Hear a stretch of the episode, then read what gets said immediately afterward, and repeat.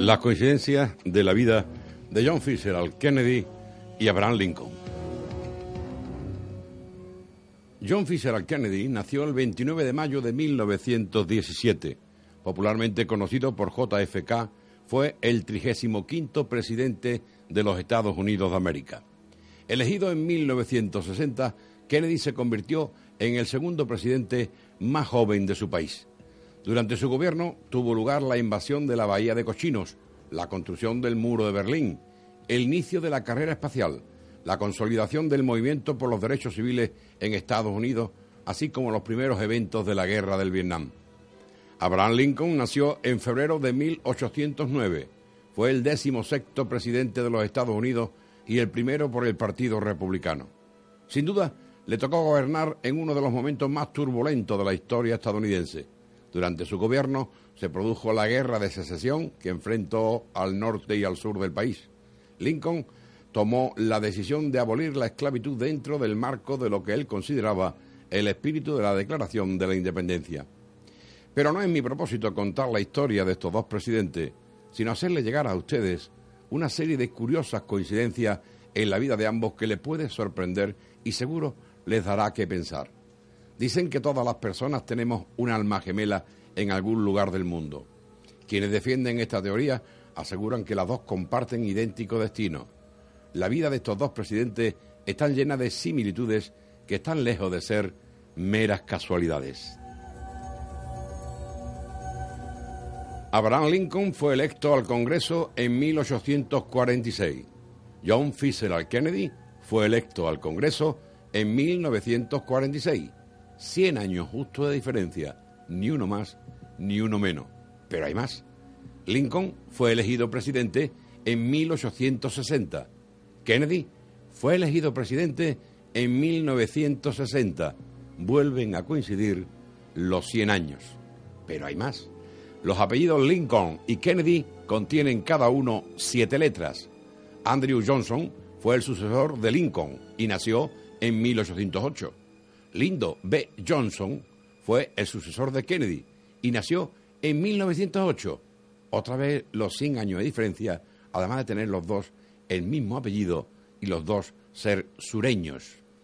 La esposa de los dos presidentes perdieron un hijo mientras ocupaban la Casa Blanca. Lincoln tenía un secretario de apellido Kennedy que le aconsejó no ir al teatro la noche de su asesinato. Kennedy tenía una secretaria de apellido Lincoln, que le aconsejó no viajar a Dallas el día de su asesinato. Los dos fueron asesinados en viernes y los dos recibieron un disparo en la cabeza. El asesino de Lincoln fue John Wilkes Booty y nació en 1839. El asesino de Kennedy fue Lee Harvey Oswald y nació en 1939. Vuelve a coincidir los 100 años justos de diferencia. Ambos asesinos también eran sureños. La suma de los nombres de los dos asesinos suman 15 letras.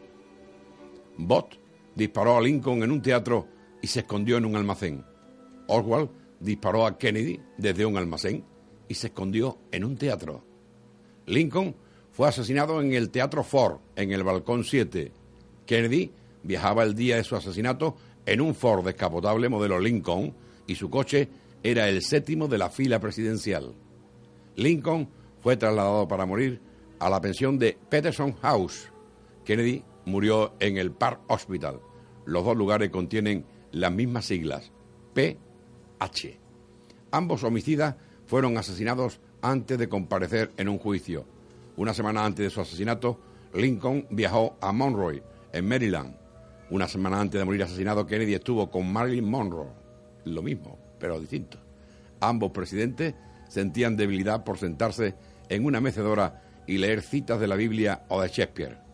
Los dos, tanto Lincoln como Kennedy, fueron capitanes de barco.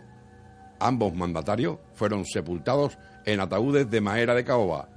Los restos mortales de los dos presidentes descansan muy cerca el uno del otro. La señora Kennedy insistió que las dos tumbas estuvieran lo más cerca posible. Ambos presidentes concentraron sus esfuerzos hasta el último día de sus vidas a los derechos civiles. No se conocieron, pero su vida está marcada sin duda por demasiadas coincidencias. Y esto es todo. Posiblemente existan algunas coincidencias más que desconocemos, salvo su fecha de nacimiento que no coinciden, aunque sorprendentemente acabo de sumar los dígitos de ambas fechas y los dos suman 18. Seguro que si a alguno de ustedes le interesa la numerología, estará sacando sus propias conclusiones.